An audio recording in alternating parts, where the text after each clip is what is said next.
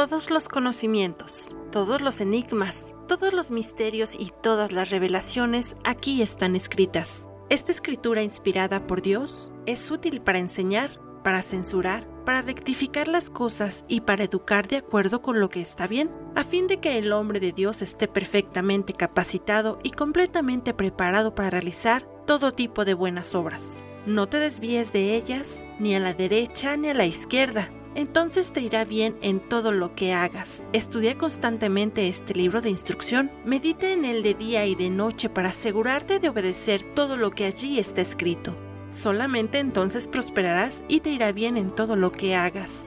Mi mandato es, sé fuerte y valiente, no tengas miedo ni te desanimes, porque el Señor tu Dios está contigo donde quiera que vayas. Todo lo que estos pequeños audios te revelarán puede ser épico. Escúchalos diariamente con atención y abre tu corazón, porque solo este libro tiene las respuestas que te enseñarán a vivir plenamente. La vida verdadera Ministerio sin Paredes presenta Bocaditos de Sabiduría.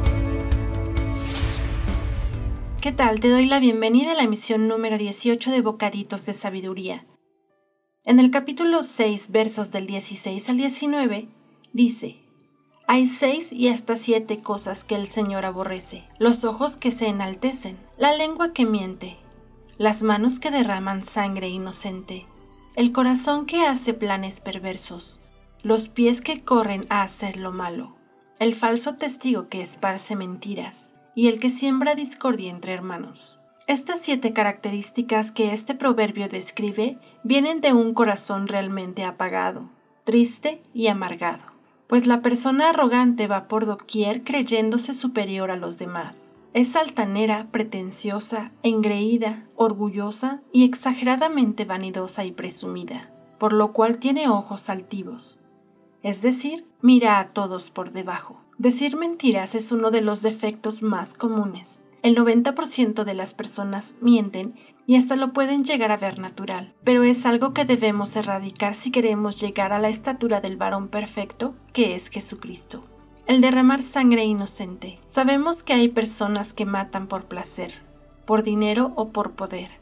Pero Dios aborrece y detesta que la humanidad se destruya y lastime. Incluso le llama derramamiento de sangre inocente a un aborto, pues él considera vida desde la concepción. Un corazón perverso es aquel que está planeando hacer daño y lo disfruta. Hay personas que siembran discordia entre familias, amigos o hermanos. Esto puede ser por dinero, malos entendidos, envidias o falta de comunicación incluso de manera intencional con fines destructivos. Los pies presurosos son personas que tienen deseos de dañar a otros, por placer, diversión o venganza. Tal vez en el ambiente en el que te desenvuelves ves común este tipo de acciones entre la gente, pero debemos comprender que este tipo de acciones nos destruyen, nos van secando el corazón poco a poco y nos alejan más y más del agrado de Dios pues nuestro Creador y Padre detesta este comportamiento, pues su objetivo es que vivamos en armonía y paz, que nos amemos y le demos a la vida el valor que merece, y no que destruyamos lo que Él ha creado. Todos somos importantes para Él.